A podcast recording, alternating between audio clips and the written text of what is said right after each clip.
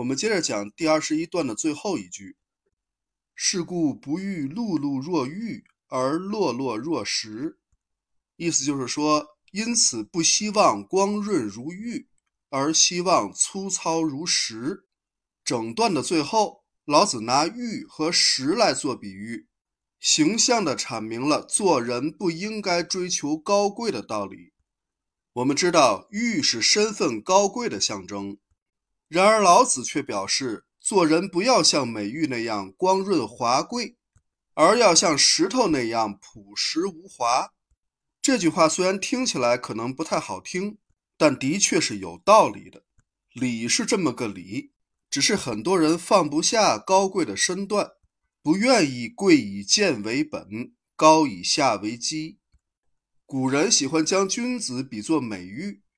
认为君子应该具有如玉一般温润美好、光滑内敛的特质，所以人们经常用温润如玉来形容君子。但是老子以道观之，却发现美玉太过高贵，君子如玉恐怕会带来祸患。做人还是应该像石头一样朴实低调一些，反而更好。要说君子如玉。贾宝玉应该是一个典型代表了。虽然说他是一个虚构人物，但也是来源于生活的。这样精致美好的一个人，最后怎么样呢？他没有独自面对生活的能力，万念俱灰，只能出家当和尚。这个结局写的还是不错的。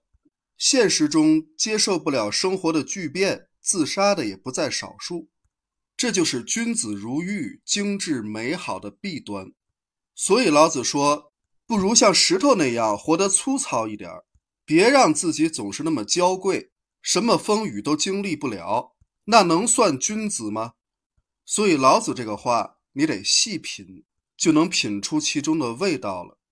好，我们把这一段话再完整的读一遍：昔得一者，天得一以清。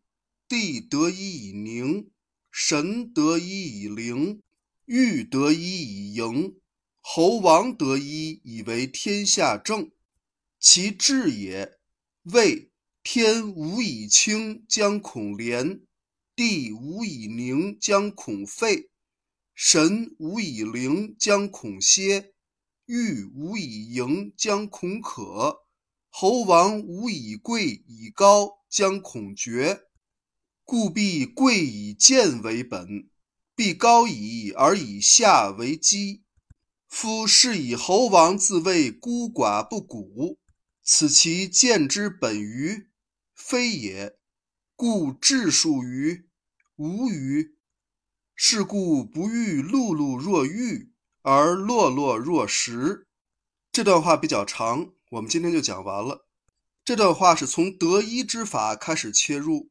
把天地神域王五者得一之后的效果分别列出来了，然后又指出太过执着于得一的效果也会产生反作用，也就是物极必反，由此引出了贵以贱为本，高以下为基的结论，然后又抛出了一个王侯称孤道寡的千年疑案，让大家去思考。王侯为什么这么称呼自己呢？老子并没有直接给出答案，但是从他的字里行间是能品出其中的意味的。他肯定不是在夸奖王侯。本段最后以“宁做顽石，不做美玉”来结尾，契合了本段去贵取贱、去高取下的主旨。